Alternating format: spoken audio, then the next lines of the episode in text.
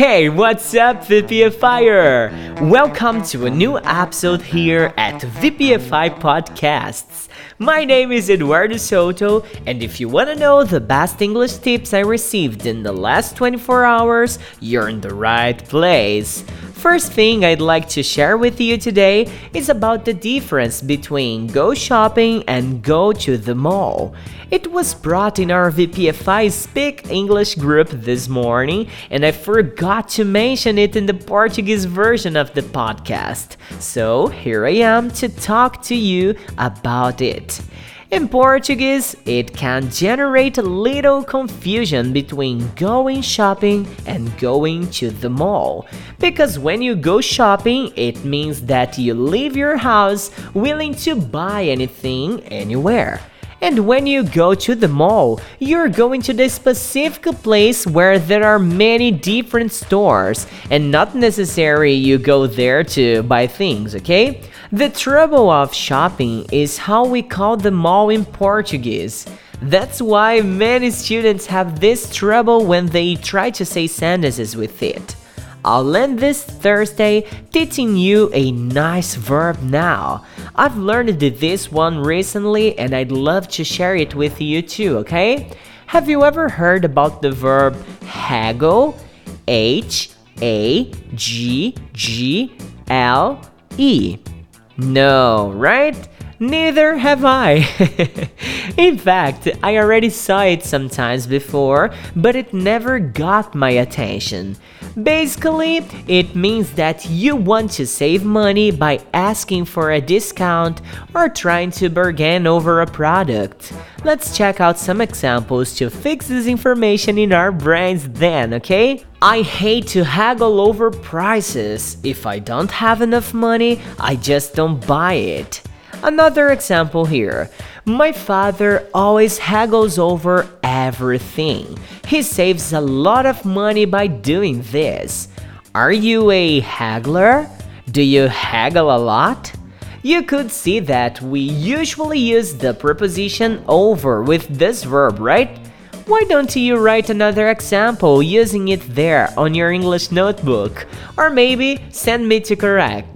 I don't know lots of people who haggle over English courses, and that's really good. Especially here at VPFI, we offer so many additional things that maybe the students feel a little ashamed to haggle over our prices here.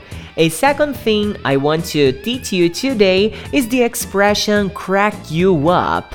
It's another piece of information that I shared with the VPFIers at the VPFI Speak English group. If you want to be one of us and take part in the VPFI army, just send me a message. You already know my WhatsApp number, alright? This phrasal verb crack somebody up means that something makes somebody laugh really hard, almost die of laughing. So check my examples. Holy crap, I can't stop laughing. You crack me up. I should be an actor, right? All this intonation I use in my sentences here, there are actors who don't have that feeling, right? no way, just mocking. Let's check out another example here, okay? Thiago Ventura is so funny, he cracks me up.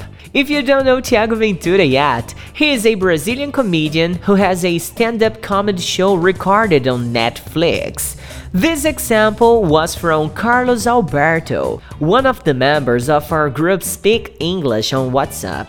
But now, let's interact for real, okay? I'll ask you a few questions and you must answer them in our Instagram or on our WhatsApp, alright? Number 1. What can crack you up easily? 2. Is there anything that cracks people up but you don't think it's funny? 3. Do you usually haggle over things? Why? Yeah, let me go home now. My baby girl and my wife are waiting for me. I spent a good time today with my parents too. I had dinner at my mother's house, and my father always cracks me up when I go there. He haggles over everything. Do you like her content?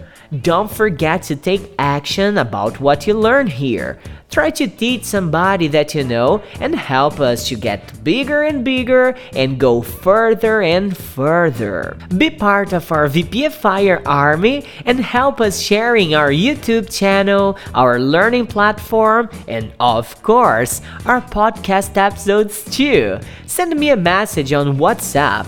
The number is plus 55 16 997 522487 or on our Instagram at Você Pode Falar Inglês. And keep this in mind a little bit by day, and your goal will be accomplished. Eduardo Soto from VPFI out.